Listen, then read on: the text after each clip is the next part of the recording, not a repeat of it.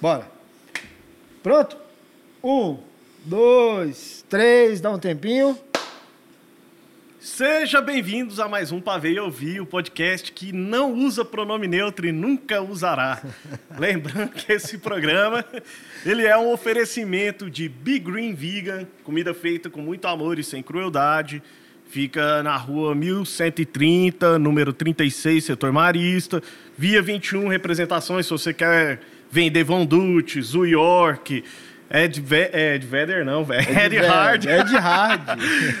então, vai lá no Instagram da, da Via 21 Representações. E lembrando que também é Cavalo Louco que apoia a gente, só que a gente tá meio estreed, estamos numa fase meio estreed aqui.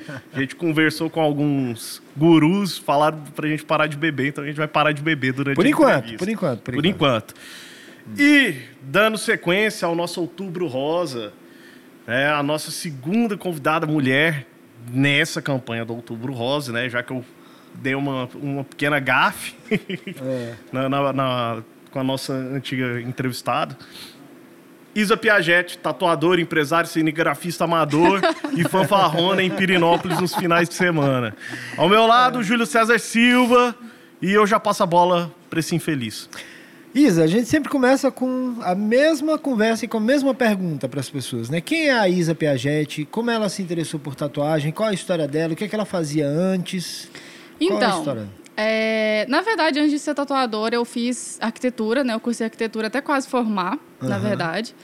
Mas o interesse por tatuagem começou muito antes, assim. Os meus pais são motociclistas, então, uhum. desde pequeno, já convivia com pessoas com tatuagem, achava legal. Minha mãe trabalha com tatuagem de rena, então uhum. eu ajudava ela no shopping, quando ela ia trabalhar no verão. E sempre foi um interesse que eu sempre gostei. Porém, apesar de tudo, a minha família também é militar.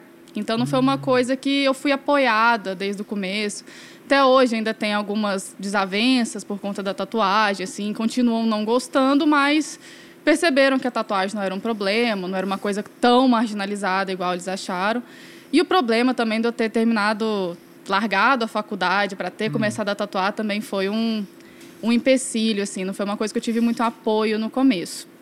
É...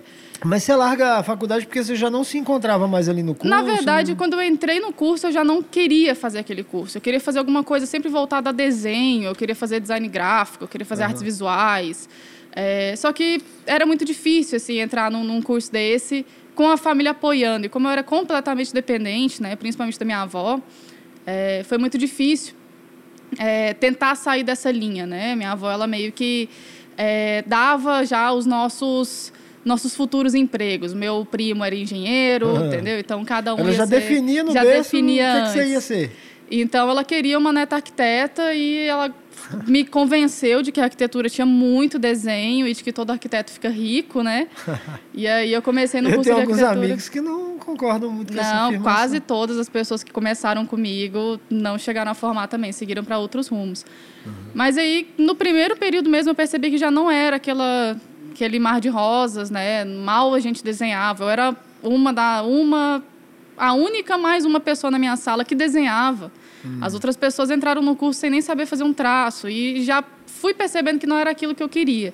Eu fiquei muito tempo no curso até que um amigo meu na época, ele, eu vendia muitos desenhos para as outras pessoas tatuarem.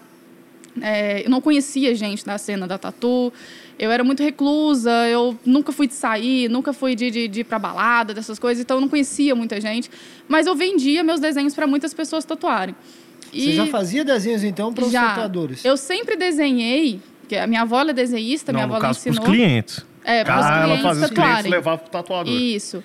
É, eu fazia tatuagem para as pessoas tatuar, é, fazia desenho, né, para as pessoas tatuarem. Às vezes elas iam tatuar com uma pessoa que era um pouco mais barata, mas que não sabia desenhar ia pegar um desenho da internet.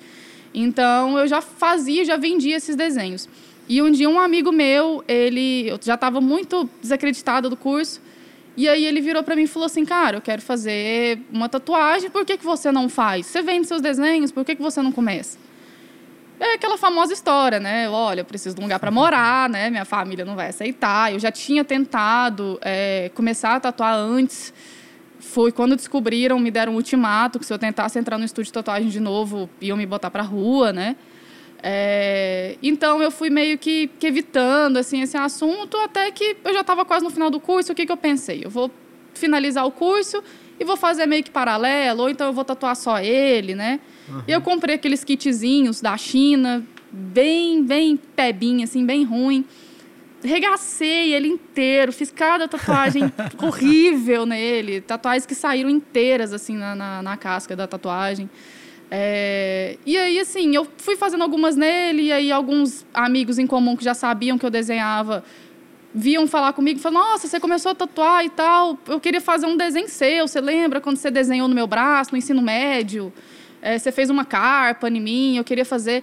E quando eu fui ver, assim, uns três meses depois, eu estava começando a marcar cliente. Então foi tudo muito rápido.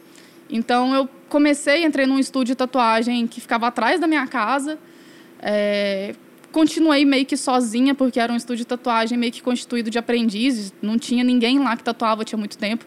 Então, praticamente cada um ia meio que aprendendo por si, assim. Uhum. É, pelo... E, e, todos dessa época aí seguiram no caminho? Seguiram. Dessa, dessa... Na verdade, um deles, ele parou, mas ele já era mais voltado, ele gostava mais de moda, mais desse, dessa linha, assim. Uhum. Ele não parou totalmente, mas não é uma coisa que ele está priorizando. Os outros tatuadores continuaram, sim. É... Mas assim, foi uma coisa que eu comecei muito sozinha. Eu não conhecia muita gente, eu tinha vergonha. E acontecia também, pelo fato de ser mulher, era tudo mais difícil. Quando eu comecei a tatuar nesse estúdio, eu tatuava com outro rapaz e eu vi o tanto que ele tinha uma frequência de clientes muito maior. A gente tatuava no mesmo. É, a gente tatuava a, ao mesmo tempo, a gente começou ao mesmo tempo. Só que ele era muito mais carudo, ele chegava nos bares, entregava cartão e chamava a atenção dos outros e, e chegava na galera, oh, eu sou tatuador, toma aqui meu cartão, vem fazer. Se eu faço isso num bar, chego numa rodinha com 15 homens e saio entregando meu cartão, um deles vai me chamar no WhatsApp e não vai ser para tatu. Uhum. Né? Então, assim, foi muito difícil esse começo. E aí, ia pedir ajuda para alguns tatuadores mais antigos para ver se tinha alguma alguém me dava um caminho assim a seguir sempre vinha para o lado um pouco mais do assédio, ou, ou quando não vinha para o lado do assédio, era um lado mais. É, ah, mas eu não vou criar mais concorrência. Para que que eu vou criar mais concorrência? Goiânia hum. é tão hum. pequenininha, todo mundo se conhece. Mais caro. Tem o tal é, de graça é mais caro. Tem também assim, olha, é, você vai me pagar como? Entendeu? Eu falei, olha, eu, tipo, eu pago o curso, quanto que é? Ele falou, não, mas dinheiro eu tenho, entendeu? Você vai me pagar como? Então tinha muito assim, até que eu cheguei num momento que eu falei, quer saber de uma coisa? O YouTube e o Google são meus professores. Eu vou chamar esses amigos maluco meu aí, vou pegar a máquina da China, vou desmontar, vou saber como é que funciona isso aqui sozinha. Então, meu primeiro ano foi muito difícil. Isso foi quando? Isso foi em 2016. Uhum. Comecei a tatuar em janeiro de 2016. É... Só que eu era, ao mesmo tempo também, eu não era muito caruda de conseguir clientes, mas eu era aquele tipo de pessoa que, assim, eu nunca fiz a tatuagem na minha vida. A pessoa virava para mim e falava assim: Ô, oh, você já fez um leão? Eu falei: já. Nunca tinha feito. Eu coloco, segurava aqui e falei assim, não, eu vou dar um jeito, vai sair bom, no final das contas vai sair bom, confia no caminho aí que vai dar certo. Mas assim, os tatuadores, os clientes até hoje não sabem que vários deles foram os meus primeiros em várias técnicas, uhum. né? Deu tudo certo, graças a Deus. Mas em relação a isso, eu sempre fui muito caruda, eu nunca tive medo de dar tatuagem de graça para testar, de chamar amigo para treinar, de, de treinar em mim. As minhas pernas quase toda a minha perna é de tatuagens que eu fiz treinando, testando tinta, testando agulha, testando máquina. Então, assim, é, para eu não ficar é, dependente de ficar pedindo ajuda, até porque quando eu comecei a tatuar em 2016, que não é muito tempo, não tinha tanto curso igual explodiu agora na pandemia. Todos, uhum. Toda hora que você entra no Instagram tem curso de tatuagem, curso de fine line, curso de realismo, curso, curso de iniciante, tudo, tudo. Tem Instagrams voltados só para ajudar a pessoa que está começando a tatuar. Não tinha disso. Principalmente uhum. em Goiânia, que todo mundo tem várias panelinhas. Mas isso foi panelinhas. desse ano para cá. É, foi da tudo, pandemia, né? Pandemia né? para cá. Da pandemia para cá. o cara ele não consegue mais um cliente, ele começa a vender o conhecimento dele. É, a, a, durante a pandemia a gente ficou muito prejudicado, né? Porque como é que a gente vai fazer home office? Né? A gente não tem como fazer home office.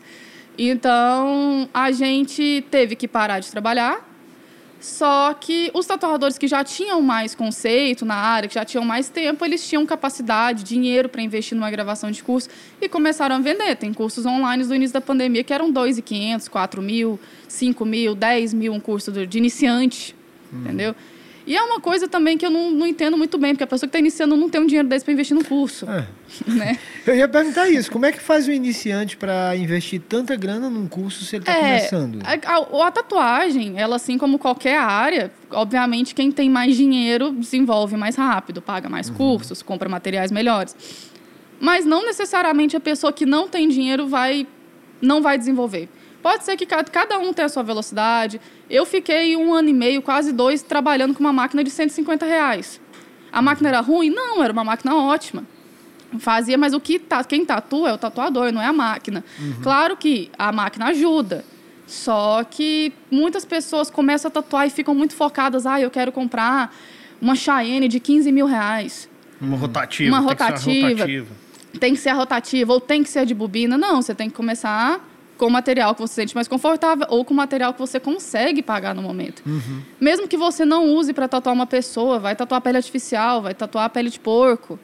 Tatuar é, melão. Vai tatuar melão, sabe? Vai tatuar fruta. Cara, isso aí. Porque pele de porco agora não dá, não, tá caro. Ah, agora, agora pele de porco tá é. caro. É. Mas tem várias. Inclusive, saíram várias receitas de pele artificial. Você faz com maisena e silicone de porta. De, deixa eu até fazer um desabafo, rapidão, rápido. Ah. É, porque recebi umas reclamações falando assim: vocês estão criticando muito o governo. A gente vai criticar qualquer governo, é. independente de quem for. Entendeu? Políticos são muito bem remunerados, muito bem, para a gente ficar passando a mão na cabeça. A gente não deve passar a mão na cabeça. Então, se for o A, o B, o C, o D, a gente vai dar é. porrada. Não tem linha política. E galera. assim. Não tem, não tem vertente política aqui. Político foi feito para ser contestado mesmo, principalmente no Brasil, que e... os caras enxergam como uma profissão e não é. É um serviço à comunidade. E outra, quem estiver achando ruim o formato do nosso podcast, cara, tem dezenas aí, ó, feito por um bando de mongoloide que acha que existe anarcocapitalismo né? Fala que é, é, liberal, não sei o quê. Assiste o deles. Ouve o deles, é. não precisa ouvir o nosso, não. Tá? Ou então assiste o nosso para criticar. Critica, é. não tem problema. Pode Critica e dá engajamento, é. né? Pode criticar. Mas vamos lá. Você estava falando disso. Uma coisa que eu queria entrar numa discussão é o seguinte, o, o Bela, porque assim, a gente está nesse mês, outubro rosa, a discussão aqui, e o mês todo de outubro, gente, a gente só vai colocar entrevistas com mulheres, né? Porque a discussão aqui principal não é a questão da, da prevenção do câncer de mama é a mulher como um todo na sociedade, inserida na sociedade, seja uma influencer, como foi a nossa anterior, como vai ser uma médica que nós vamos entrevistar, como é você tatuadora, né? A discussão é um pouco mais profunda do que só a prevenção do câncer de mama. Para a gente a discussão aqui é a questão da inserção da mulher na sociedade de uma forma geral e nas áreas que ela trabalha, né? Uhum. Aí eu te perguntar isso, você já começou falando, né, que teve muito tatuador que veio, ah, como é que você vai me pagar? Tinha a questão da sede e tudo. Como é que foi ser mulher nesse universo? Cara, então, é, até hoje, hoje diminuiu bastante, né? Eu não sei, eu até brinco com. Eu tive várias aprendizes, eu brincava com elas assim, parece que o pessoal vai em mim. Porque eu não vejo tantos tatuadores passando, tantas tatuadoras passando pelas coisas que eu já passei. Uhum. É, pessoas, mulheres com muito mais tempo, que tiveram que enfrentar homens muito mais machistas nessa área do que eu. Mas parece que o povo me pega para Cristo. Entendeu? Uhum. Então, assim. É, Cara, a tatuagem ela já é um ramo majoritariamente machista, é um ramo majoritariamente masculino, não necessariamente machista. Principalmente. Eu diria sexista mesmo. Isso, Fudido. principalmente na área que eu trabalho, que é o realismo, que é o realismo preto e cinza, que eu gosto de fazer fechamento, trabalhos grandes. O pessoal já vira para mim e pergunta: ah, mas você faz linha fina? Você faz frasezinha? Eu falei: não, eu gosto de fazer trabalho grande. Não, mas isso aí é tatuagem de homem. Não, não é Caramba. é tatuagem de homem. Então é... tem essa coisa do que é trabalho de homem e que é trabalho de tem. mulher na tatuagem também. O pessoal já vira procurando, às vezes a pessoa fala assim, não, mas é, eu quero fazer esse trabalho aqui, mas eu quero fazer com um homem. Fala assim, olha, mas esse trabalho foi eu que fiz. Fala, não, mas eu me sinto mais confortável tatuando com homem. Eu falei, por quê? Ah, mas porque o homem tatua melhor. Eu, mas não vejo por quê, porque a gente tatua com as mãos, né? A gente não usa outra coisa para tatuar, a gente usa as mãos. Então, assim, eu já tive muitos comentários desse jeito. Quando eu comecei a tatuar foi muito mais difícil. Foi até um dos motivos que quando eu abri o meu segundo estúdio, eu prometi que eu ia dar abertura para o máximo de mulheres que viessem pedir ajuda, eu não ia recusar. Porque comigo foi muito difícil. Então chegou um momento que eu estava com 11, 12 aprendizes mulheres no estúdio. Quem chegava para pedir ajuda, eu falava: não, eu posso ajudar, tem espaço, chega aí. Tive que mudar o meu estúdio local, inclusive por causa disso, e para o estúdio maior só para comportar essas aprendizes. É Várias delas já mudaram de cidade, continuaram tatuando, algumas pararam. Mas eu sempre é, foquei nisso. Que quem quisesse pedir minha, pedir minha ajuda, principalmente sendo mulher e em Goiânia, eu iria ajudar, porque eu sofri muito com isso no, no meu primeiro ano. E como eu comecei, coincidentemente, é, a fazer um pouco mais de sucesso, entre aspas, por conta de uma campanha de Outubro Rosa que eu tinha feito, que eu fiquei um mês praticamente tatuando de graça pessoas que tinham cicatrizes de, de mastectomia, é. de remoção de câncer de mama, escondia cicatrizes Quando dela. você fez isso? Eu fiz isso no, no mês, final de 2016. Final, de 2016. 2016. Isso. Final de 2016. Aí foi durante o Outubro Rosa, então, justamente nesse período nosso, você foi. disponibilizou tatuagem de graça para para pessoas que tiveram que fazer a remoção das mamas, que ficaram com uma cicatriz, ou que a cirurgia não foi bem sucedida, a auréola apagou, a micropigmentação não, não, não pigmentou o tanto que precisava. E não só da mastectomia em si, eu estava cobrindo cicatrizes de pessoas que sofreram agressão é, obstétrica, pessoas uhum. que o médico cortou a cesariana mais do que deveria, pessoas que fizeram uma bariátrica que foi extremamente invasiva. Então eu fiquei praticamente um mês, todos os dias, tatuando essas mulheres de graça. Uhum. E na época eu até tinha saído pedindo patrocínio de algumas lojas, pedindo é, agulha, pedindo tinta, porque eu realmente estava tirando tudo do meu bolso.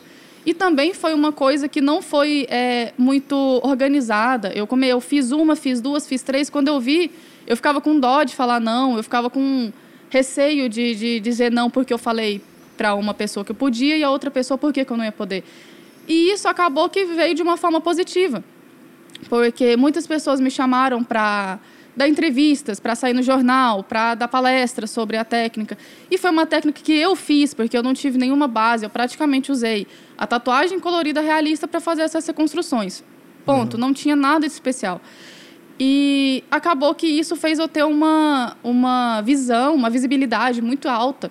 Uhum. Até hoje, inclusive, é, muitos clientes me procuram para fazer esses mesmos procedimentos por conta dessas mesmas campanhas que eu fiz no passado, em 2016. Uhum. E acabou que por causa disso tiveram muitos homens, inclusive alguns que trabalhavam comigo no mesmo, no mesmo estúdio, que inventavam histórias, tipo assim, não, a Isabela, ela tá fazendo sucesso porque ela tem alguém ali por trás.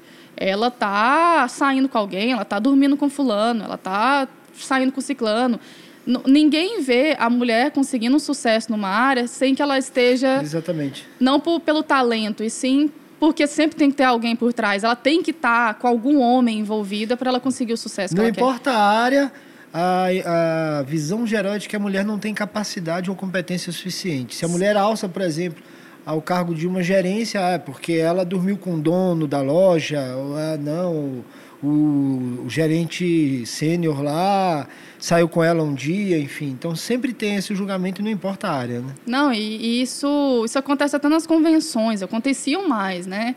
De, da mulher ela ganhar uma convenção e os outros tatuadores ficarem indignados. Já teve convenção de tatuador fazer baixo assinado para tirar o troféu da menina que ganhou o primeiro lugar.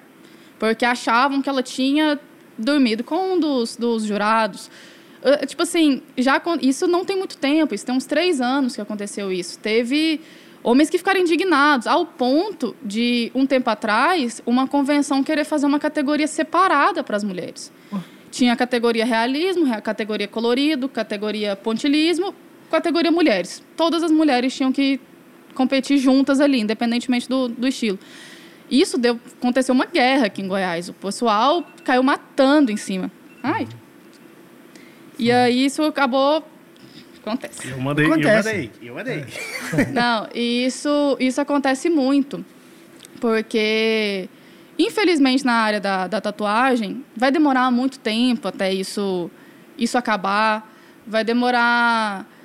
Cara, até as pessoas, hoje em dia você está começando a ver mulheres como jurado nas convenções. Você não uhum. via. É. De dois anos para cá você vê uma, de 15 jurados você vê uma. Mas já é alguma coisa. Então, em relação a tatu, vai demorar muito. Em relação aos clientes, vai demorar mais. É, as pessoas vão procurar tatuagem com aquela cabeça de que homem tatua melhor. É, as pessoas vão procurar se tatuar é, com um, um homem porque na cabeça dele o homem é mais profissional. O homem ele tatua mais tempo. O homem ele tem mais capacidade de tatuar do que a mulher. Uhum. E, cara, isso vai demorar é, ainda. eu imagino o seguinte, eu, a gente, eu fiz uma convenção, eu fiz uma não, nós fizemos seis convenções de tatuagens lá em Salvador. E lá a gente não teve nenhum problema com isso. Uma das convenções nós homenageamos a Medusa, uhum. que foi a primeira tatuadora mulher do Brasil, né? Se uhum. não, é, salvo engano, é a primeira, né? Uhum. Então, uma das primeiras é a primeira, de Brasília. E ela contava mais ou menos isso, só que a gente está falando dos anos 70. E aí o bizarro é você imaginar que nós estamos em 2016, 2018, quando você passou por isso, e ainda acontecia da mesma forma. E hoje em dia, 2021, provavelmente ainda acontece isso. Esse pré-julgamento, essa pré-avaliação, o pré-conceito em relação ao fato da mulher ter chegado aonde ela está, enfim. E o mais foda assim que eu acho é não acreditar na capacidade da pessoa, né? Não acreditar na capacidade. Não importa se é homem ou se é mulher. Se você chegou naquele posto ali, foi por esforço, foi por dedicação, foi por aprendizado e foi por profissionalismo, mais do que tudo. Eu conheço seu trabalho, eu tenho orgulho de ter trabalho seu no meu corpo, né? E eu sei o quanto você é profissional. Eu jamais deixaria de tatuar contigo para tatuar com outro cara, porque eu sei da qualidade do seu trabalho. Mas o difícil é você ver isso, né? Que isso ainda é lugar comum. Uma coisa que eles começaram fazendo umas convenções para cá, eu comecei a ver algumas convenções, principalmente depois da pandemia, começaram a fazer muita convenção online. Eles não mostram, não falam mais quem que foi o autor do trabalho. A pessoa entra para ser avaliada uhum. com um número. A gente só... fazia isso desde a primeira convenção. Pois é, desde só a, primeira nós a pessoa isso. que está vendo, os jurados que estão vendo, é. Eles vão avaliar o trabalho. Exato. Porque acontecia, sim, de jurado achar o trabalho da mulher foda e não querer votar porque ele achava que ele ia sentir pressão dos outros tatuadores que iam falar que ele votou na mulher. Uhum. Ou então por que, que ele votou na mulher? A mulher deve ter alguma coisa ali com ele, uhum. porque senão ele não ia ter votado. Nunca é voltado ao trabalho. Então, numas convenções para cá, eles começaram a, a, a, mudar isso um pouco, colocar só o, o, número, não mostrar quem que fez o trabalho, uhum. é, não botar nome. E isso começou a ser um pouco deixar as coisas um pouco mais justas entendeu? Uhum. Você começou a, a gente começou a perceber que começou a aparecer mais mulheres. Até nas convenções, eu fui em algumas convenções que você mal via stand com mulher. Eram pouquíssimos, uhum. só tinha homem. Hoje em dia você vê muita mulher indo, você vê estúdios cheios de mulheres indo, é, muita gente botando a cara a tapa para começar a competir de novo. Uhum. Muitas mulheres tinham medo de tatuar. Inclusive, uma das tatuadoras que eu admiro muito, que inclusive ela é embaixadora de uma, da, da mesma marca que me patrocina, ela começou a ficar conhecida porque ela era muito iniciante, ela começou a ganhar muita convenção. Uhum. Entendeu? Então ela, ela mesma já começou a, a mudar um uhum. pouco isso. Ela era muito boa Quem já, é muito nova. Chama Yolanda. Uhum. E aí ela é lá do sul. E eu acho ela uma tatuadora excelente, eu acho o trabalho dela impecável. E desde quando ela estava começando, ela já apareceu muito, assim, uhum. é, nesse meio. Hoje em dia, por mais que, que pareça que não, que, que entre os tatuadores, assim, tá começando a diminuir um pouco esse preconceito, muito pouco. É, ainda acontece muito com pessoas que estão começando. Tatuadores mais antigos, por exemplo, eu, se eu for falar com outro tatuador, eu não vou sofrer isso mais. Mas uhum. um aprendiz, um aprendiz que está começando há três, quatro meses, vai acontecer.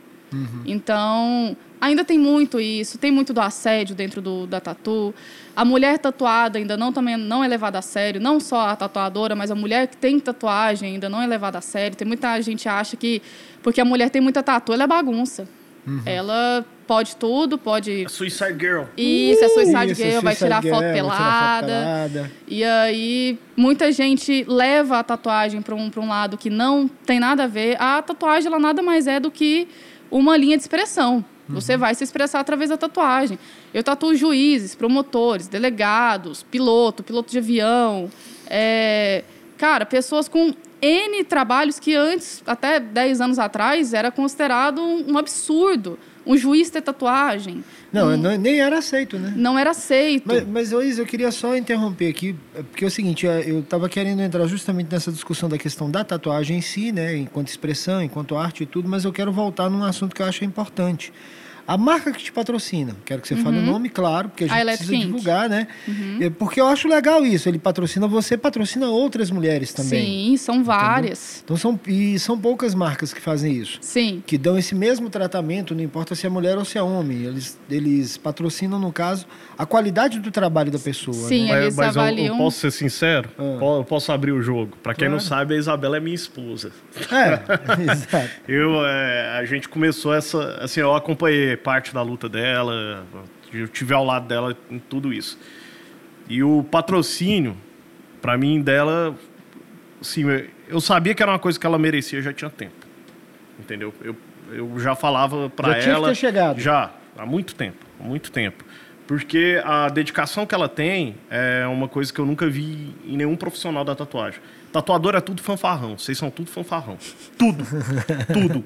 Vocês se acham a, a última Coca-Cola de Dubai. Eu boto Dubai porque não, Dubai, Dubai, tem, é Dubai, tem, é Dubai tem muita Coca-Cola. Não, é porque Coca-Cola. Não, não, beleza. Então, vocês acham que vocês é. são a bala que matou o River Phoenix. Nossa senhora. Tá, vamos lá. Mas não teve bala que matou o River Phoenix. A bala é. que eu falo é, tá, é? aquela bala. É. Então, assim, é... o patrocínio, quando chegou, eu não me contive de alegria por ela, uhum. pelo merecimento dela. Mas ela vai contar melhor como foi, como chegou. É, né? porque assim, eu acho importante e sempre ressaltar também o nome da, da empresa por isso, porque é importante identificar isso, que tem empresas de grande porte que têm essa representatividade e que veem as coisas de outra forma, né? Sim, é, a Electric, na verdade, ela, pra, tipo assim, aqui no, no Brasil, América Latina e tal, ela é a principal é a maior nacional que a gente tem, é uma das melhores que eu conheço. Ah, só um detalhe. Vamos botar a marca depois da elétrica aqui também, viu? O... Porque é uma forma da gente retribuir o que vocês estão fazendo. O Paulo Fernando, que é o dono, é, ele mesmo encontrou meu Instagram. Pelo que ele falou, ele já tinha visto meu Instagram, já tinha um tempo. Então, ele, ele encontra alguns artistas e ele fica numa análise durante um tempo. Então, ele mesmo foi no meu Instagram, ele me chamou. É, foi até um dos motivos que o Lucas ficou tão tão assim assustado com, uhum. com isso, né? Tão, porque eu falei, eu virei para ele e falei assim, cara, o, o Paulo Fernando tá me oferecendo um patrocínio. Ele, como assim? Eu falei assim, o Paulo Fernando tá me oferecendo um patrocínio. Me mandou uma mensagem no Instagram, super informal, assim, tipo, olha, você quer participar do meu time? Estou fazendo um time só de preto e cinza, acho o seu trabalho muito bom, acho que você vai evoluir muito com, com o nosso patrocínio. E eu tenho muito interesse em, em te patrocinar. Se você quiser, segunda-feira, a, a moça responsável já vai entrar em contato com você, me passa o telefone. E foi assim, simples, rápido, não teve nada de, de muito, assim, receber um e-mail, receber uma carta. Uhum. É, então foi tudo muito rápido. E, inclusive, eu não sei, não tenho certeza, mas aqui em Goiânia hoje tem eu e mais um rapaz só que é patrocinado pela Elétrica. Não tenho certeza. Mas, e antigamente a Elétrica ela patrocinava muito mais gente. Mas desde que eu comecei a tatuar, desde que eu já conhecia um pouco de tatuagem, a Elétrica ela sempre é, ela sempre patrocinou muitas mulheres, muitos homens, muitos profissionais, mas ela nunca teve essa divisão de patrocinar homens ou mulheres. Você via que realmente as mulheres que ela patrocinava eram pessoas com trabalho maravilhosos e os homens que, que ela patrocinava eram pessoas com trabalhos maravilhosos. Não tinha essa. Ela focava na qualidade. Esse sexismo, é. E e, inclusive, tem o quê? Tem umas duas semanas que eu estava vendo uma tatuadora lá de São Paulo, que eu sigo, que eu acho ela tem um trabalho muito foda. Ela sempre falava sobre os cartuchos que ela usa, as agulhas que ela usa e tal, porque ela tem um trabalho muito específico, ela faz um microrealismo muito específico. E aí, ela um dia ela falou assim, cara, é, muita gente procura essa marca porque eu indico para comprar essa marca, porque só eles fabricam essa agulha específica que eu uso para o meu trabalho eu vou conversar com eles, ver se eu consigo um patrocínio. Porque na época eles estavam procurando patrocinar, é, é, pessoas para patrocinar.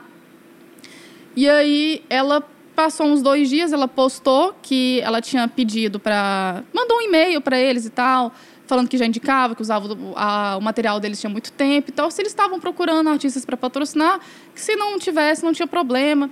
E eles falaram que não, que eles já tinham, que eles não estavam procurando ninguém para patrocinar, que eles não iriam patrocinar ninguém, pelo menos durante a pandemia. Uhum. Passou uma semana, eles postaram a, a, o time de patrocinados deles. Tinha 20 pessoas, só homens.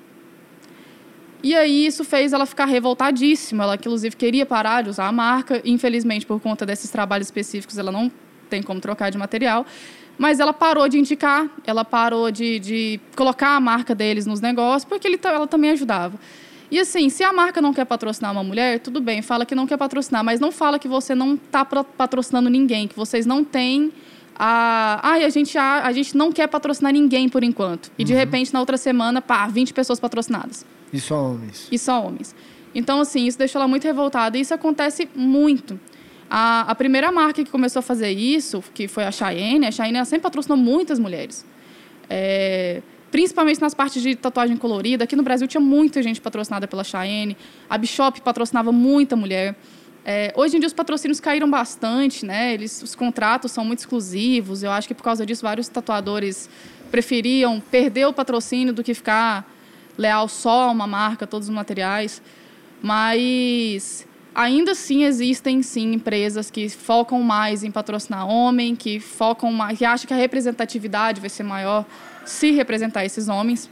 Uhum. E inclusive tem tatuadoras mulheres é, que perderam muitos patrocínios por criticar as, as empresas que optavam por, por, por patrocinar só homens. Uhum. Porque às vezes ela era a única, a menina era a única patrocinada no meio de 200. Então ela criticou isso e tiraram o patrocínio dela. É, só repetindo o sexismo que já tem dentro do estúdio.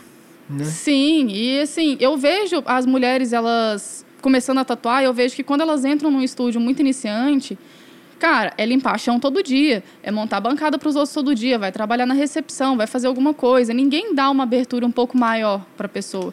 Uhum. Eu, graças a Deus, eu quando eu entrei no estúdio, eu não tive que passar por isso. Eu vejo vários relatos de pessoas mais antigas que falam: olha, quando eu comecei a tatuar, eu fiquei dois anos só limpando o chão. Poxa, eu não vou entrar no estúdio de tatuagem para ficar limpando o chão. Entendeu? Vou entrar no estúdio de tatuagem para tatuar. E como esse estúdio que eu entrei, praticamente ninguém sabia tatuar direito, todo mundo estava meio que ali tentando aprender junto, não teve muito isso. Uhum. Mas mesmo assim, por exemplo, esse outro rapaz que tatuava comigo, a gente teve, sempre teve uma, uma guerra muito grande. Porque ele não ouvia conselho. Eu já ia muito atrás dos conselhos dos outros. Eu. E como eu ia muito atrás dos conselhos dos outros, da ajuda dos outros, ia pedia para fazer guest e tal, ele achava que quando eu evoluí era porque eu era mulher. Ah, mas a Isabela deve ter dado um, uma moral pro cara lá e foi. Uhum. Quando eu fiz meu primeiro guest para Belo Horizonte, que fui tatuar em Belo Horizonte, ah, mas por que, que o cara do, do guest não me escolheu? Por que, que escolheu ela? Entendeu? Eu falei, uhum. poxa, me escolheu porque eu fui conversar com ele, porque eu fui pedir, porque eu falei que eu queria aprender e o cara deixou eu ir. Uhum. Ponto, não tem nada.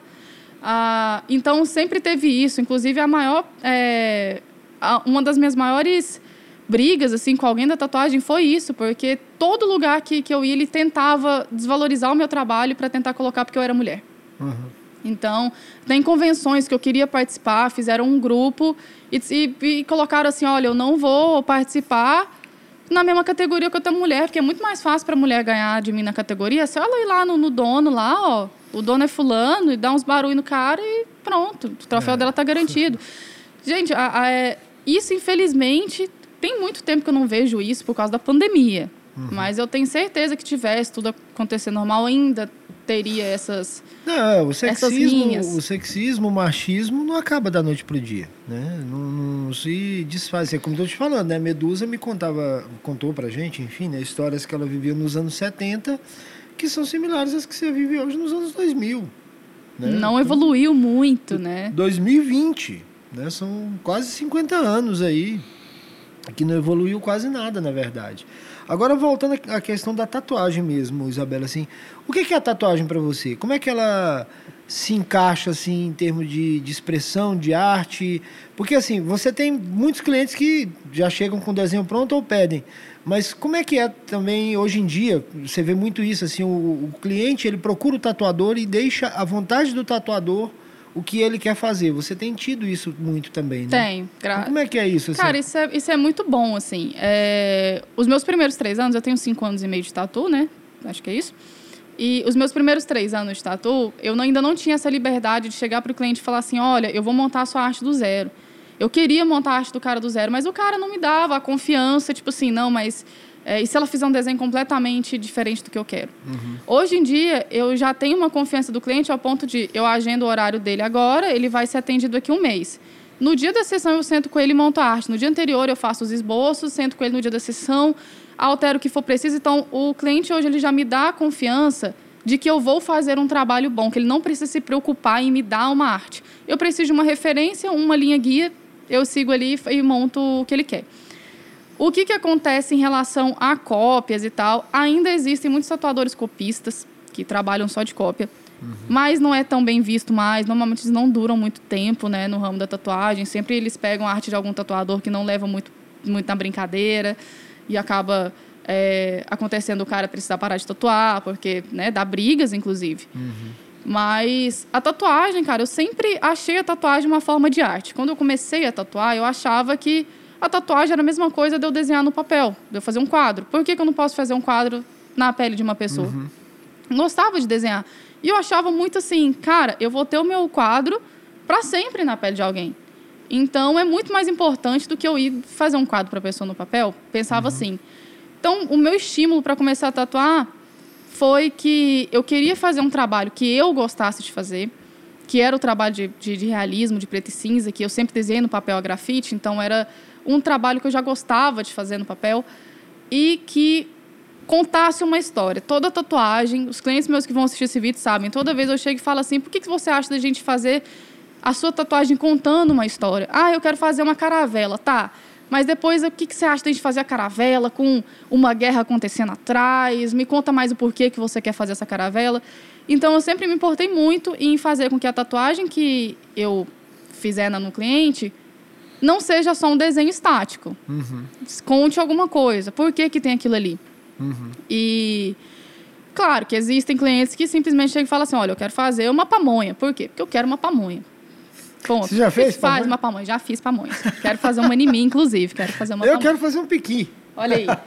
E são coisas assim, são coisas regionais nossas. Não tem por que contar uma história. Quero fazer por quê? Uhum. Porque eu quero fazer. Entendeu? Então, é, mas eu sempre me preocupei muito em contar o que a pessoa estava pensando por trás. Claro que às vezes a pessoa ia falar assim: ah, eu quero fazer um tema específico porque eu assisti um seriado e achei o seriado bacana. Hum. Que legal, a gente faz. Mas hoje em dia eu já não faço mais cópia, eu sempre procuro fazer uma tatuagem do zero, sempre procuro fazer com referências do zero. Hoje a tatuagem para mim ela é tudo, porque tudo que eu faço envolve tatuagem. É, eu chego em casa do estúdio, aí o povo, ah, você chega em casa do estúdio vai vai descansar? Não, eu chego em casa do estúdio, vou sentar no sofá, vou fazer as artes do dia seguinte, vou assistir um curso. O Lucas mesmo, ele fica bem bravo comigo de vez em quando. Ele, a gente chega, vai viajar. Confidências. Vai viajar, tem tatuagem envolvida. Se eu vou para São Paulo, eu vou trabalhar. Ai, vamos tirar férias não sei aonde. Não, peraí, deixa eu procurar um estúdio para ver se eu faço não, um guest. A questão não é nem essa. O que me deixa mais puto, é. ela me inferniza às vezes para ver um filme. Eu odeio aquela desgraça que é filme. É. Aí vamos ver, vamos ver, beleza. Aí eu já tô com, com, compenetrado lá, vendo, prestando atenção, sabendo da história. O que, que aconteceu? Você me faz ver a porra do filme. Ah, eu tava vendo a arte aqui, eu viajei. Pô, vá cagar, caralho. Confidências de casal aqui no, no Não, podcast. isso aí rola demais. Isso, isso mas isso tem muito. Por... Deixa eu dar um adendo aqui hum. na historinha. Quem é. pegou na mãozinha dela e falou assim: vamos abrir seu estúdio que isso é foda, foi papai. É. Que, que deu uma dose de, croa, de coragem nela. Porque, não, eu não sei. Vai sim. Não, não consigo. Vai. e aí vamos. E vamos. E foi natura, naturalmente. Naturalmente. Naturalmente. Pois é, uma coisa que eu ia perguntar também é isso, Isabela. Assim, eu, eu lembro quando eu fui no, no seu estúdio, já tinha um monte de gente trabalhando. E aí uma vez eu falei isso com o Pavel, eu falei assim, cara, que foda, né? Tem vinte e poucos anos de idade e tem seis empregados e dez aprendizes e tal. Como é que aí entra na questão que a gente tinha conversado antes de começar a entrevista, né? Como é que é ser empreendedora nessa área também? Porque com certeza você também tem dificuldade aí. Ah, o pessoal ele acha muito que a empreendedora ela tá rica, né? Ela tá é, jogando dinheiro para cima, exatamente. na banheira em Dubai, né? Com a tacinha de champanhe. Nossa, ser empreendedor é um porre. Porque é difícil, cara, não é fácil. A gente estressa, a gente estressa muito. Você teve quantos funcionários nos seus. Olha, aprendizes, oito, olha, que eu, eu tive todos ao mesmo tempo, eu tive uns 11. Uns pois 11 é. ou 12, ao mesmo tempo. Mas, assim, ao longo do tempo deve ter chegado perto de uns 20, assim, que às vezes picava, entrava um, uhum. saía outro. Mas eu tive. É, até inclusive, eu não consigo pegar mais aprendiz hoje porque eu já fiquei calejada demais, eu estresso eu me apego às pessoas, aí a, hum. a pessoa evolui, quer voar, e eu fico triste, sabe? Às vezes não é nem isso, às vezes é a maneira como sai. Porque, por exemplo, muita gente, uh, quando a gente cuidava, né, porque hoje eu já não sou mais sócio dela, né? Mas quando eu tomava conta do estúdio, assim, eu, eu era o, o, o, papai ruim. É, né? Você era o policial ruim. Cara, não é que eu era ruim. Poxa, tem. Olha quantas pessoas trabalham aqui. Entendeu? Olha de tudo que a gente toma conta, é, licenças, burocracias tal. Então o nego acha que assim, pô, vou chegar no estúdio, vou, vou tirar o sapato aqui, vou deitar no sofá e ver televisão. Falava, não, bichão, não é assim. Aí muita gente falava assim, pô, mas o Lucas é bravo, não sei o que. Eu falei, mano, se você chega para trabalhar num restaurante, você vai ser um garçom. Você tá ali para atender. Você acha que você ia gostar do garçom te atendendo com a camisa toda botoada, assim, os peitos suadão e tal, chegando? Uhum. Entendeu? Não é porque é um estúdio de tatuagem que é bagunça. Muita é, gente. É, porque o problema, o problema é esse, né? O pessoal acha que o tatuador. É... Aliás, não é o pessoal, assim. Às vezes quem está entrando no mercado acha que ser tatuador é ser astro de rock. Isso. Não é, não é nem isso, cara. Acho que você é desleixado. Acho que você é vagabundo. Você tem que ser, assim, porco. A tem muita gente acha... que acha que você tem que ser porco. A pessoa acha que se você for tatuador é porque você não estudou. Já teve caso é. de eu ter você que mandar tatuador tomar tatuador, banho, Mas você trabalha com Mas emprego coisa? você tem? É, emprego você tem? Mano, eu, eu já mandei tatuador tomar banho. Voltar pra casa e tomar banho. Foi, não, não, tinha um banheiro lá, né? Tinha um banheiro lá. Eu falava, cara, tem um banheiro ali, tal. Tem toalha, sabonete, tudo. Vai lá e toma banho. Ah, não, não sei o que. Toma banho. Pelo amor de Deus, cara. Você via que a pessoa já tava uns três dias ali, tava uh, no Bob Marley. Tava nem aí pra nada. Porra, cara, não, bicho. Mas desculpa. É. Não, não assim... mas tá certo, é bom essas intervenções, porque assim, a, a questão. A questão que eu perguntei para ela, que é como é ser empreendedor, né? Ser empreender já não é fácil. Ah, ser mulher sim. e jovem e ainda ter que lidar com esse tipo de Só coisa. Que, e aí o que que acontece? Eu fazia isso justamente porque ela não tinha coragem.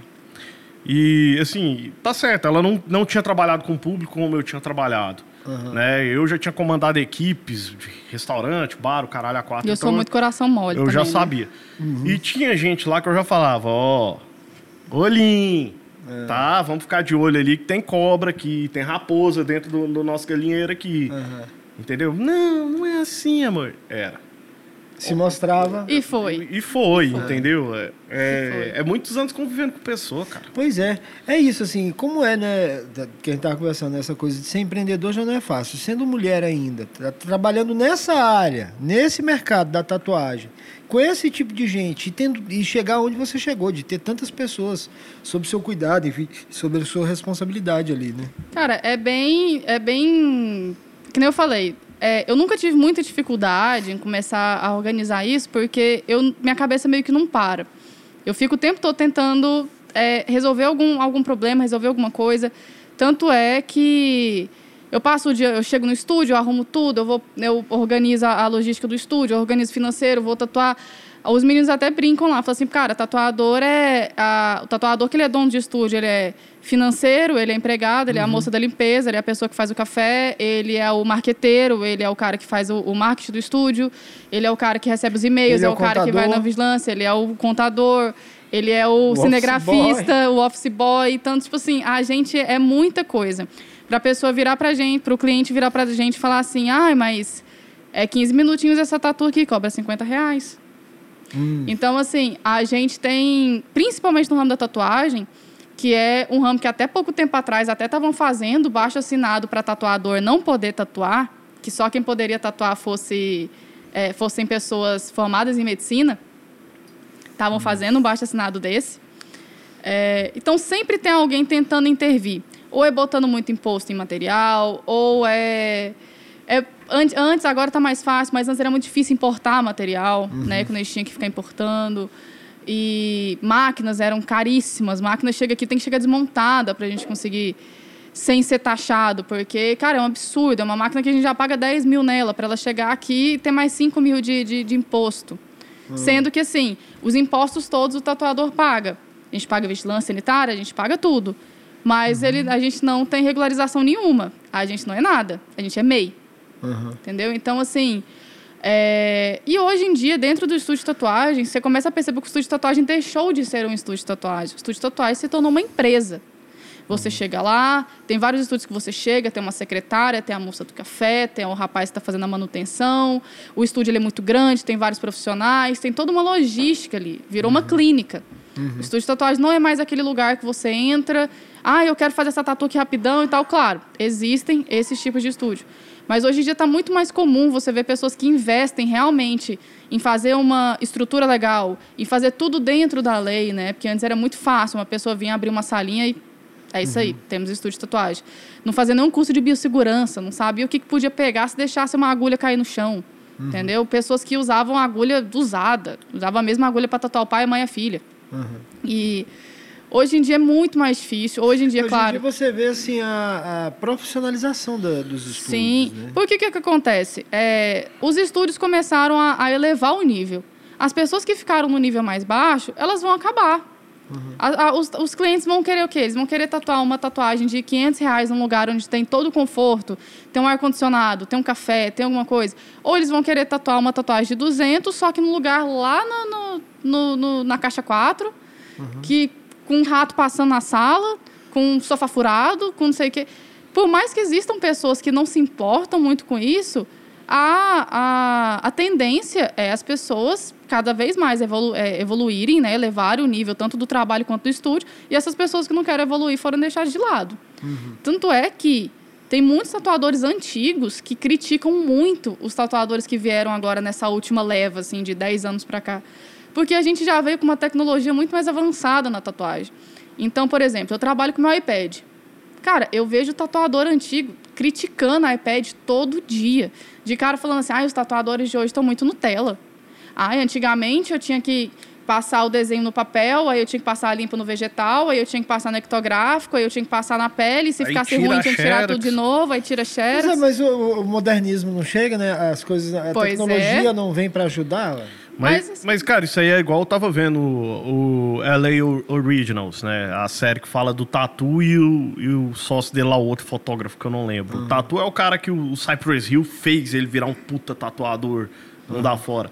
50 mil, o mínimo, dólares, para você tatuar com ele. A sessão hum. dele. Hoje. O, o Tatu tá bem, tá milionário, né? Ele tá, ele tá foda. O parceiro dele, que, que era, era fotógrafo, fotógrafo, tomou no cu.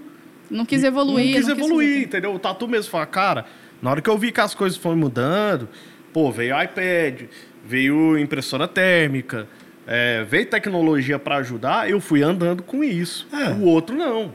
O outro, outro achou que a máquina ia ficar andando com, com Kodak, rolo de filme, uhum. resto da vida.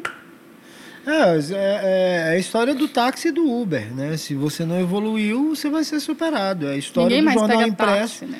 É a história do jornal impresso e das mídias digitais. Se você não evolui, você vai ser atropelado. Aí é muito fácil criticar, mas vai ser atropelado, vai ser atropelado naturalmente. Não, e assim, eu até, até tatuo alguns clientes que tatuaram, tipo assim, primeira tatuagem deles 20 anos atrás. Eu faz, terminando de fazer a arte, eles ficam assim, cara, isso aí ajuda muito, né? Quando eu fiz a minha primeira tatu, foi umas seis horas para o cara só fazer o desenho. Aqui você já manda para impressora, já sai pronto, dez minutinhos, já começou a tatuar. Uhum. E, eu, aí, e o que, que acontece? Esses tatuadores que ficam falando que hoje em dia todo mundo é Nutella, é, ai, porque eu uso bobina há 30 anos e eu nunca tive tendinite. Poxa, eu usei te, bobina durante um ano e me deu tendinite. Uhum. Tá? Então, de organismo para organismo. Ah, mas hoje essas máquinas rotativas são muito Nutella, porque elas não fazem barulho. Porque na minha época eu fiquei surdo do ouvido direito. Poxa, puta Massa, vantagem, hein? Puta vantagem. Massa pra caramba, hein? Inteligentão você. É. Então, assim, tem muita gente que ainda critica. Ah, porque o iPad é coisa de Nutella, porque eu acho um absurdo pagar 15 mil no iPad com a caneta por conta de, de economizar tempo. Cliente que espere.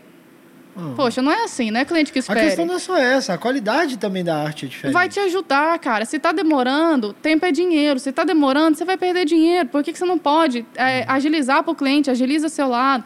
O iPad ajuda, não só o iPad, eu tô só, tipo assim, dando um exemplo, porque antes era o Photoshop, quando não, é, o iPad não era tão requisitado. Pô, fazia tudo no Photoshop, no computador. Uhum. Mas, e aí, antigamente, ah, não tinha térmica, mas tinha matricial. Quantos anos existe a matricial? Quantos anos já tinha tatuadores que tiravam na matricial? Uhum. Eu tirei na matricial muito tempo até comprar essas novas impressoras. Então, assim, cara, tinha toda a tecnologia para ajudar. A pessoa que não quis seguir as etapas para evoluir, das duas, uma, ela é burra, ela é ignorante, porque não tem porquê. Uhum. É, é de pirraça. Então, assim, eu não. A pessoa, ah, eu prefiro a de bobina porque eu prefiro a de bobina. Acho que meu trabalho fica melhor. Beleza, Bom, esse aí, é, claro. Não tem a galera que quer o voto impresso? É, é. tem gente que quer o voto impresso. É. Tem Mas é, não, essa questão da técnica, né? Eu prefiro de bobina do que a rotativa, eu até entendo, tudo bem. Né? Se ele se sente mais confortável com isso. Agora, criticar. Agora, criticar o outro que usa. Claro. Por exemplo, o cara pode continuar usando uma máquina de bobina, mas ele deixar de usar uma impressora térmica ou deixar de usar um iPad ou então algo que facilite o trabalho para o desenho que é dele, porque acha Velho, que é frescura. A, a, gente foi, a, a, gente visitou a fábrica da Electric Inc. É, uhum. esse ano. Se você o cuidado, né? Tita, um abraço, inclusive, Paulo Fernando, um abraço. O cuidado, tanto que esses caras pensam no conforto do, dos tatuadores, assim, cara, tudo. Ele fala, ah, isso aqui vai ficar pesado tal. Não, vamos fazer um design assim vai ficar mais confortável, vai contrabalancear a mão do cara. Os caras pensam em tudo. É, é fantástico. É, o, cara, é, é, o dia inteiro os caras maquinando. Para chegar um bosta desse, aí fala assim: não quero. Eu quero a máquina pesada de duas toneladas. Que faz barulho, que, que faz barulho, surdo. que vai, que me, vai deixar me deixar surdo. vai me dar uma tendinite. Vai, vai pra puta que pariu. É, bicho, você tem gente ali na empresa que estudou não, pra não, isso. Não, mas, cara, não ramo. pra evitar que você música, fique surdo. Na música mesmo, eu tava conversando com o Yuri uma vez. A gente. Eu fui numa loja de música, né? Eu falando, cara, eu tô querendo um trigger pra bateria e tal. É o cara, que porra de baterista você que usa trigger? Eu, que um bosta de vendedor é você, mano. que, que, que, tá me questionando. Eu quero. Tá, ah. entendeu? É, galera tem, fica com saudade de umas coisas. Cara, você gosta, vai andar com carro platinado. Isso não é saudosismo, é. né? Isso não, já é burrice. Vai, já. vai andar é com carro carburado. É não, pelo amor de Deus, é. injeção eletrônica é muito melhor. Vai, vai ficar. Anda com moto carburada no frio, né? Vai, dar, uma, vai dar uma partida. Vai dar partida da moto carburada no frio. Vai, vai. Vai pegar um chevetinho movido só a álcool, sem o platinadão, motor de... ele é o platinadão. passando o bombinho é. platinado. Pô. Mas vamos voltar aqui à tatuagem. A gente estava falando da questão da arte, né, da tatuagem enquanto arte, que você se expressa e tal. Aí vem a pergunta do seguinte: Quais foram as primeiras referências que você teve assim, e quem são as pessoas que te te incentivar, incentivaram não, que te influenciaram, que o marido dela. É, não, não as pessoas. Você não desenha. Cara, eu sou uma obra de arte. Ah, Essa parte a gente vai cortar, galera. Assim, dos tatuadores que foram suas referências, é isso que eu queria falar. Cara, assim, Quem foi que te influenciou e que foi sua referência? Desde, desde que eu quando eu estava na adolescência, assim, eu já tinha alguns tatuadores que eu achava muito foda. Um deles é o Vitor Portugal, né, da Europa. Ele faz um estilo de, de, de, tatuagem. Ele tatuava, ele tatua praticamente mais mulheres, assim, tipo, rostos femininos. Só que ele tatua uma espécie de bioorgânico. Cara, é, é muito bonito o trabalho dele. E quando eu comecei a tatuar, eu desenhava muito as tatuagens dele. Eu gostava muito das tatuagens dele. Conforme eu fui conhecendo mais tatuadores e tal, fui começando a encontrar alguns Inclusive, tem alguns tatuadores que eu não sei falar o nome, por isso que eu não uhum. vou falar, porque é uns russos, um, sabe? Uns ucranianos. Você faz Chikovski, tá é, Inclusive, certo. um deles chama Pavel, saca? Pavel Induski, que é um russo. Ele... São vários tatuadores assim que eu fui seguindo. Quando eu comecei a tatuar, eu comecei a, a focar nos tatuadores que tinham mais o estilo que eu queria seguir. Né? Eu parei que é de... O, que, que é, é, o realismo. realismo. E aí eu comecei a, a me deparar com um negócio assim. Os tatuadores mais fodas que eu entrava em contato me respondiam e tiravam as minhas dúvidas. Os caras aqui do caixa, do, do, caixa 4, que eu queria tirar uma dúvida ou outra, me tratava com arrogância. Inclusive, teve até um dos tatuadores, que eu acho que o Lucas vai lembrar, que era um dos vencedores do Ink Master. Que eu compartilhei um negócio que, tá, que o cara veio dar em cima de mim também. É o Jason Claydan. o Jason Claydan. Mas, aí, tipo assim, eu falei pra ele, eu falei, sou casada e tal. Ele, não, tudo bem, vem você e o seu marido pra cá. Quando vocês vieram pros Estados Unidos, vocês estão mais que convidados a vir no meu estúdio. É, uhum. Saca? As dúvidas que você tiver, me manda e-mail, manda mensagem aqui, porque eu tava começando. Eu falei pra ele que eu tava começando. Então, assim, enquanto isso, eu ia no cara ali do, do na esquina 4 ali do setor sul pedir uma ajuda e o cara falava, não, vou criar concorrência. Uhum. Tá doido, sabe? Então, assim, isso fez com que eu criasse mais admiração, não ser profissional. Então, assim, hoje, as pessoas que eu sigo, que eu acho, que eu acho muito legal, inclusive vou conhecer um do, das pessoas que eu mais admiro assim, na, na, na, tatuagem, que é o Douglas Prudente, que eu vou fazer o curso com eles agora em outubro. É, o Tobias Agostini, que ele faz um realismo muito específico aqui no, aqui no, aqui no Brasil. Ele é de Santa Catarina. Cara, o cara é genial, o cara é super gente boa. Você conversa com ele, ele tira suas dúvidas, responde. Material que ele está usando nas lives, ele... Cara, ele não tem medo nenhum de, de falar sobre a técnica dele, o que, que ele usa, entendeu? Uhum. Então, o Tobias Agostini, ele é um cara muito foda. O Chico Morbeni, eu já mandei mensagem para ele, ele já tirou dúvida. É... Oi, gente, tá me dando branco agora. Uhum. É, tem alguns tatuadores é, voltados para alguns estilos de realismo, que é o caso do Tampa, que ele é do Sul, cara. O cara, ele é exemplar. Já é num estilo de tatuagem que eu não gosto tanto de trabalhar com o realismo colorido, mas é um cara que eu acho muito foda, porque além do realismo colorido, ele aplica várias técnicas. O cara tem 20 e tantos anos de tatu. Então, assim. E, e evoluiu com o tempo. Evoluiu com o tempo. Então, todo mundo começa no preto e cinza. Vai que daqui a uns anos eu. eu do nada, eu falo, ah, vou fazer realismo colorido. Eu já tenho uma base a seguir. Todo realismo colorido começa ali no preto e cinza. Tanto é que eu acabei, tô, tô fazendo um curso agora que é de microrealismo colorido. Quando que, uhum. três anos atrás, eu iria me interessar em aprender isso, sabe? E é uma e, coisa que eu estou começando a gostar de fazer. E, e, desse povo, quais são as mulheres, assim, que você tem como referência que estão no mercado até hoje? Cara, tem a Edith Paint, que é essa que eu paguei, que eu fiz o curso, né? Que ela é de Israel ainda. Então, além dela Israel. ser mulher, ela ser tatuadora, ela ainda mora no Oriente Médio, né? Ela vive em Tel Aviv. E, tem a Edith Paint, tem a, a Mega Massacre, que já é um pouco mais uhum. conhecida, né? Já tem um tempo. A Cat Von D por muito tempo foi, tipo assim, uma ídola minha em relação à tatuagem, mas ela ficou meio doida. É. Antivacina. É. Ela ficou meio doida. Ela é antivacina? Ela, antivacina. Ela, ela admitiu ser antivacina, fora que ela também teve alguns problemas com relação a racismo e tal, e aí... Ah, meu Deus. Minha admiração pra, por ela, assim, caiu. Não, acabou de acabar também agora. Tem. tem a... Nunca achei nada, não. Não, eu achei que, eu achei que ela tava, eu achei que ela tava esperando eu chegar lá pra ela casar comigo, né? Que ela sabia quem eu ah, era e tudo, não sei o que, mas agora mereço mesmo. Aí tem a, Cat. tem a Tenil Napoli, que é da Austrália, que é uma mulher que ela trabalha com preto e cinza usando preto puro. Que é um trem impressionante, assim. Ela não usa diluição, não usa eu nada. Lembro aquela, eu não lembro o nome da menina e nem a técnica, que foi a que você, inclusive, começou a fazer comigo, que é o Trash Polka, né? O Trash Polka. Mas eu lembro que é uma mulher, cara, o trabalho dela é fantástico, mas eu não vou lembrar o nome dela. Cara, é tipo assim, são muitos nomes, assim, em relação a de mulheres, assim, né, em relação de realismo. Tem uma outra moça do Rio Grande do Sul, que agora eu não me lembro qual é o nome dela. Tem a Yolanda Orlandi, que é a que eu falei, que, tá, que começou, que foi, é uma das embaixadoras da Electric, uhum. que eu acho o trabalho dela maravilhoso também. Então, assim, cara, Brasil tem... Isso que essas mulheres que eu falei trabalham com realismo, que é a mesma área que eu trabalho. Então, assim, devem ter passado, passaram por coisas muito piores. Inclusive, algumas são de outra, outros países. No caso da Edith, que mora no, no, no, Oriente Médio, o que, que ela não deve ter passado até ela conseguir abrir o estúdio, abriu uhum. com o uhum. marido dela.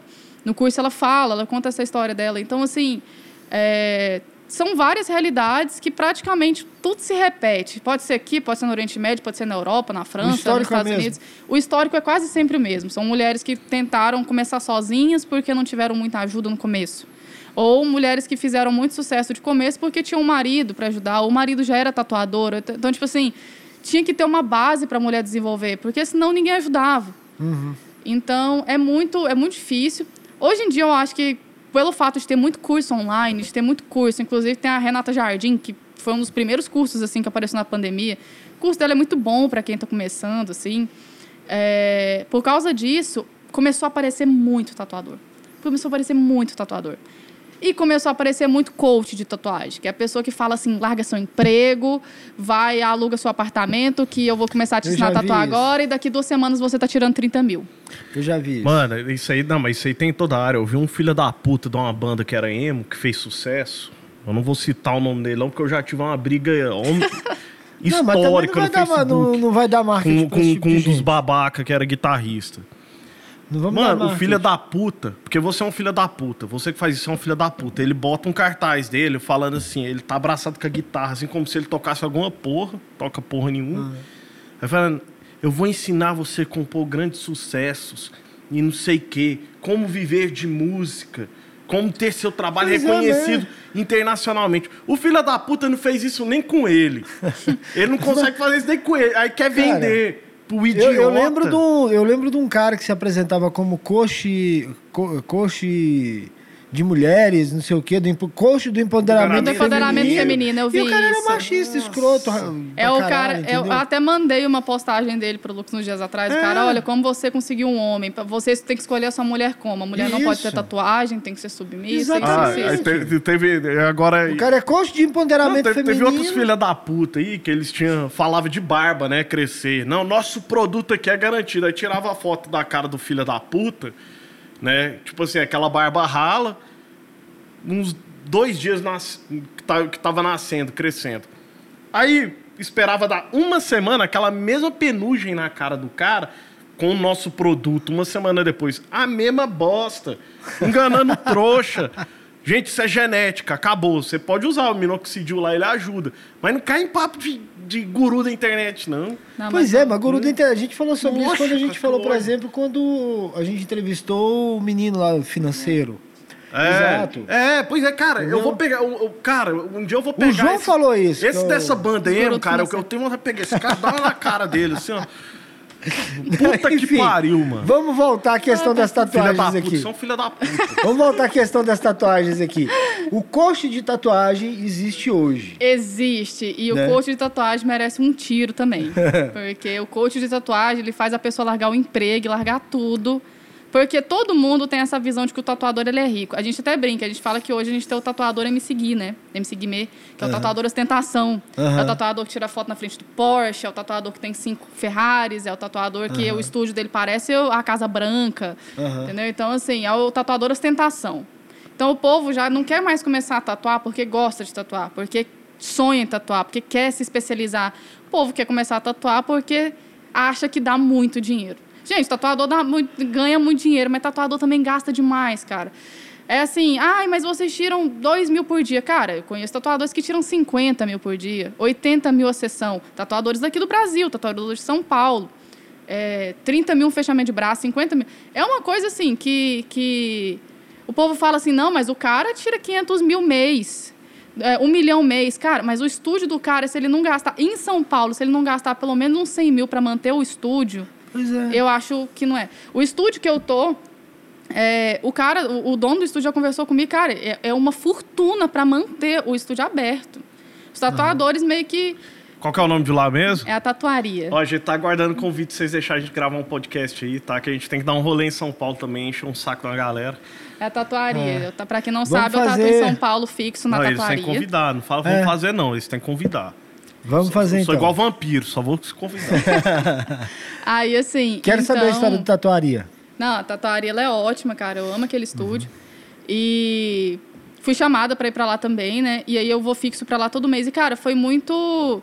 É, eu conhecer outras pessoas, principalmente em São Paulo, que é um custo de vida tão alto, eu comecei a me deparar com uma realidade que era completamente diferente. Tipo assim, o tatuador que cobra dois mil no dia de sessão aqui em Goiânia, a galera já dobra o nariz e, nossa, ai, ai, ai.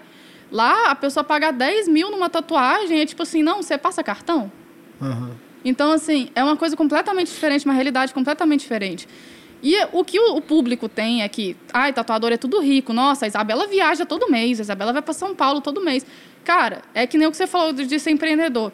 A gente gasta muito, a gente ganha muito, a gente gasta muito, a gente investe muito. Cara, só esse esse esse curso que eu comprei agora por último foi mil dólares, foi 999 dólares. 5 mil lá vai cacetada. Um curso. Caramba. Só para aprender a fazer um negócio desse tamanho. Mas, Mas aí, um ela tem que ainda me dar o PlayStation 5.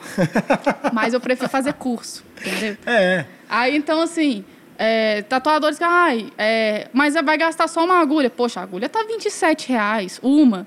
Uhum. Eu vou tatuar, eu gasto 12, entendeu? Ai, mas você vai ganhar 1.500. Cara, não é assim. Eu já cheguei a fazer, teve uma época que eu estava tão cansada disso que eu cheguei a fazer uma tabela no, no Excel com todos os meus gastos. Cada, cada cliente que chegava falando um negócio desse, eu mandava tabela pro cara.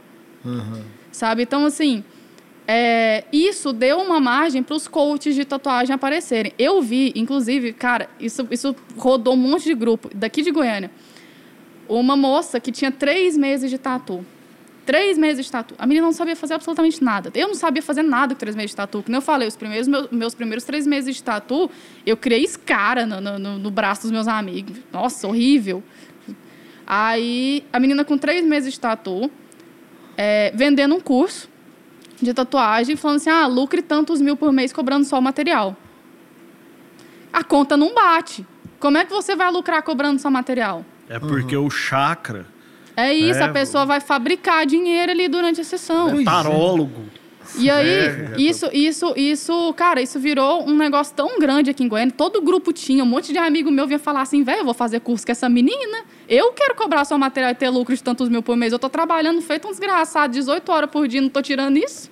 Nando Moura vai contratar é. ela para fazer um mestre do capitalismo é. 3. Então, é, mas é, aí você tem aquela coisa assim também, né? O pessoal também opta por fazer como você falou, né? Opta por ser tatuador não porque quer desenvolver na arte, é porque acha que, é acha que vai ganhar dinheiro, dinheiro fácil. E por isso que muitas pessoas vão desistindo, vão ficando frustradas, uhum. vão ficando depressivos. Ai, por que, que, a, que a Isa, com um ano de tatu, montou o primeiro estúdio dela e eu não consigo? Uhum. Poxa, se não fosse a minha campanha de Outubro Rosa, eu tava lascada, cara. E, e isso me ajudou muito, isso me deu uma visibilidade imensa. Uhum. Eu falei, até hoje eu tenho tantos clientes que ficaram gratos por essa ajuda lá no começo, que foi uma coisa inesperada, que eles mandam família, mandam mãe, Mas pai, não, não tio, Não só parente. isso, não. A questão, a maneira que você trata cliente também é diferente, né? Sim, muitos ah, meus clientes viram amigos, sabe? Exato. Eu tenho, eu tenho um cliente lá, inclusive, ó, vou até falar nome, o Luiz, cara.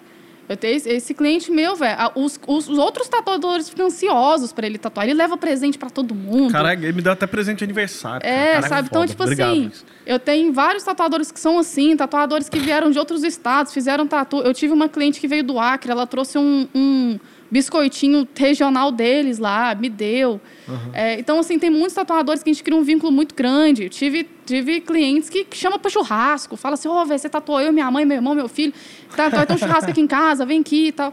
Então, assim, eu acabo, e como eu falo muita besteira, né, eu não desengrenga falar, Uhum. acaba que a gente pega, a gente acaba pegando uma intimidade com o cliente. Tem cliente que chega desabafando sobre o relacionamento, a gente dá pitaco pois mesmo. É, isso que, isso que eu ia falar, assim, o tatuador, ele, como, por exemplo, o bartender, o cara que fica no balcão no... do bar, ele é o psicólogo. Ele é meio psicólogo, ele né? É, assim, a nossa ele, marca vira um divã. Com todo respeito sabe? à profissão, claro. Nossa, máquina, nossa marca é um vira um bom divã. ouvinte, então. É um, assim, é um ouvinte, é um ouvinte. Ah, não, mas eu não, eu não consigo ser imparcial, não. Eu dou pitaco mesmo.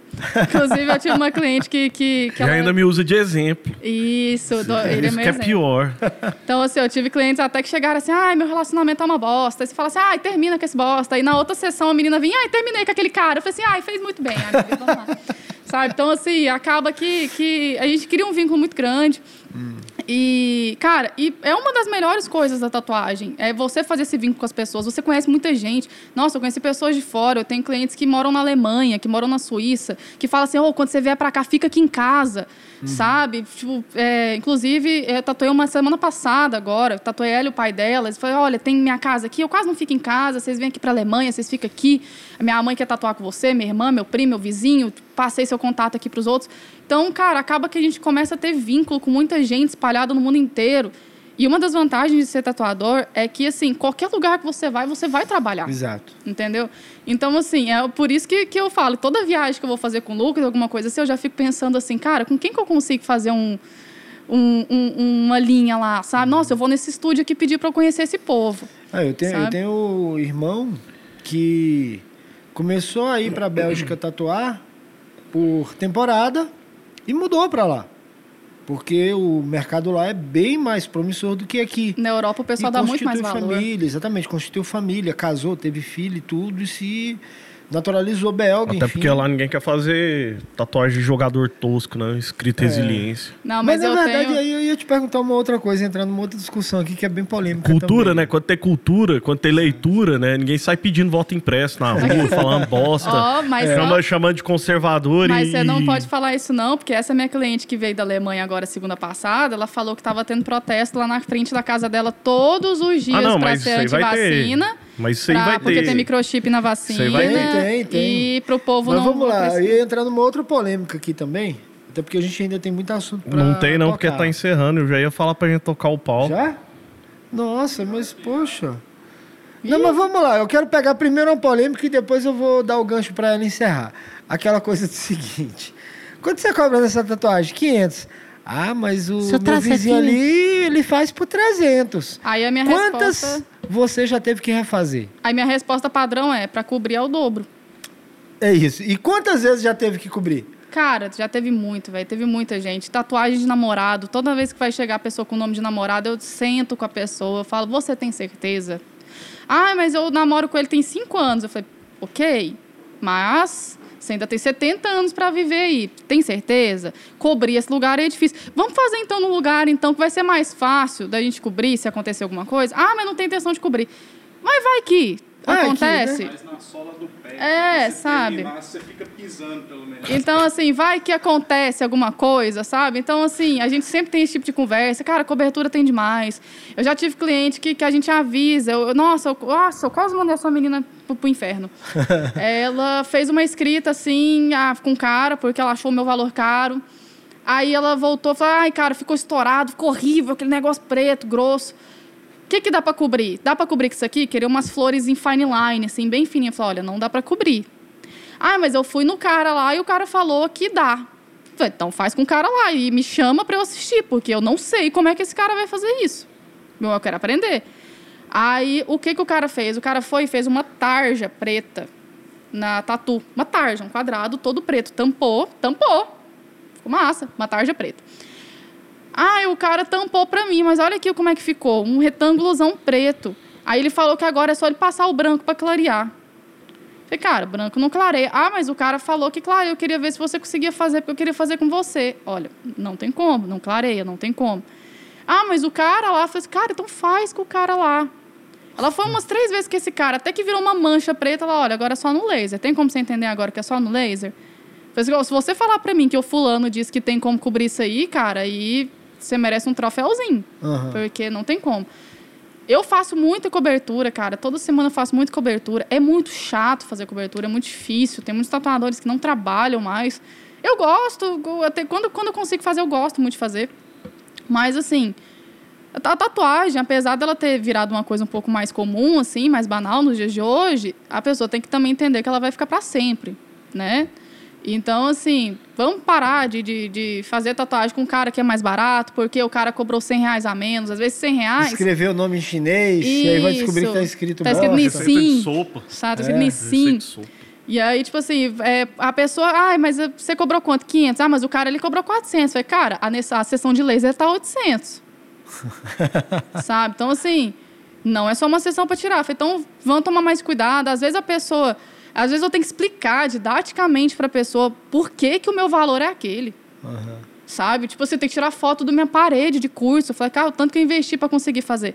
E eu tatuo muito rápido. Então, já tive cliente que virou para mim e falou assim: Poxa, achei que ia durar cinco horas essa tatu. Você fez em duas horas. Você tinha que Aí, cobrar você tá metade. ruim? Eu falei, uai, então eu fico mais duas horas e meia aqui fazendo pontinho no seu braço aqui, se for por causa do tempo. Não, mas aí vai doer mais. Eu falei assim, olha, então, eu estudei muito para conseguir fazer esse trabalho em duas horas e meia. Sabe? Então, se mais você quiser, a gente fica aqui. Fica aqui mais duas horas é, e meia. Cara, então estamos... Vai lá, fala sua, sua, é sua, sua é, groselheira aí. Eu queria, é, não é groselheira, é a conversa do... Na, na, verdade é o seguinte, a gente precisa agora é o seguinte, saber quais são os planos futuros da Isabela e ele não interfere nisso, porque ele não vai ganhar o PlayStation, porque ele está sendo... claro que eu vou ganhar. Quem disse que eu não vou ganhar? É, quais são os planos futuros da Isabela? O que, que ela está fazendo? O endereço do estúdio, onde é que está? Como é que te acha nas redes sociais? A minha, a minha, minha rede social, né? Hoje eu estou só com o Instagram, que é o Isa Piaget Tatu. Para quem não souber digitar, vai estar tá na legenda. Vou pedir para os meninos colocarem, Isso, colocar tá? na legenda e vamos marcar também ela aqui. No... E Cara, eu tenho plano de lançar linha de cosmético, eu tenho plano de viajar para fora, tatuar fora, não morar fora, mas tipo assim, conhecer, que nem eu falei, é uma das coisas que eu mais gosto na tatuagem é você ter a oportunidade de você ir trabalhar onde você for. Então, a gente estava com a oportunidade de ir para Irlanda, por causa da pandemia acabou miando. Pra... Holanda. Holanda. Holanda. Holanda. É. é para Amsterdã, né? E aí, cara, como eu falei, já tem clientes muito espalhados, então, por enquanto, enquanto a gente está na pandemia, assim, os meus projetos é continuar fazendo essas viagens, trabalhando, é, atender essas pessoas que eu tenho espalhadas pelo país primeiro. Assim que abrir as fronteiras, a minha intenção é ir para fora, é para ir para Holanda, é para ir para Alemanha, para Itália, que eu já tenho vários clientes meio Vamos que gravar podcast espelhando. Lá, Será? Em italiano. Uhum. Italiano. Em italiano. Italiano, mas não. E outra coisa, para a gente ir para os finalmente também. Conselho que você dá para as meninas que estão começando? Cara, é tipo assim, não desiste na, na, na, na primeira na primeira sacanagem que os outros fizeram com você, porque, cara, mulher quando tá tatuando um povo quer muito, o povo quer sacanear muito, nos dois sentidos, sabe? Uhum. Então, assim, o povo quer acabar com mulher quando tá começando. E é muito mais difícil para a mulher conseguir o seu lugar, assim. Cara, se não tá conseguindo ajuda, Véi, manda mensagem para 10 mulheres tatuadoras que você gosta no Instagram, uma te respondendo, o que você receber de dica já é lucro. Não quer, não, não tá sabendo? Manda para mim, eu respondo, gente. Quando eu posso, eu respondo. Mando áudio, explico, tiro, tiro dúvida. Responde não. Respondo sim. Responde sim. Responde sim. E, e, assim, não, não desistir mesmo, porque assim, cara, é muita gente muito talentosa que quer desistir com três, quatro meses. Eu tive uma aprendiz que, cara, ela tinha depressão, a família dela era uma bosta com ela e tal, ela era talentosíssima. Todo mundo tentando botar ela para baixo e tal. A gente que foi segurando ela, hoje ela tá tatuando em São Paulo, tatuando no Rio, tatuando em Curitiba, sabe? Então, assim, cara, botar, gente botar para baixo sempre vai ter muito, sabe? Tenta fazer o seu, nem que seja sozinha, vai aprender no YouTube, sabe? Igual eu fiz, uhum. aprendi a regular a máquina no YouTube. Então, o Google é o maior professor que tem, o resto é ajuda. Ou então entendeu? manda mensagem para Isabela. Ou manda mensagem para mim, que quando eu vejo eu respondo. É. Então é isso aí, obrigado por desperdiçar nosso tempo, esse tempo precioso seu, né? Ouvindo essa porcariada nossa que a gente fala. Não, continua ouvindo, porque ele precisa ganhar dinheiro para comprar o PlayStation. Não, PlayStation eu vou ganhar, cara. Não, vocês fazem isso, por favor, que eu não quero. É, aí é o seguinte, é, para vocês que viram fazer muita piada de sogra e sogra, tá? Hum. É, ela é minha esposa, então eu brinquei, foi com os pais dela. Obrigado mais uma vez, lembrando para você dar aquele like, curtir, compartilhar, divulgar, fala com a vovó, o vovô.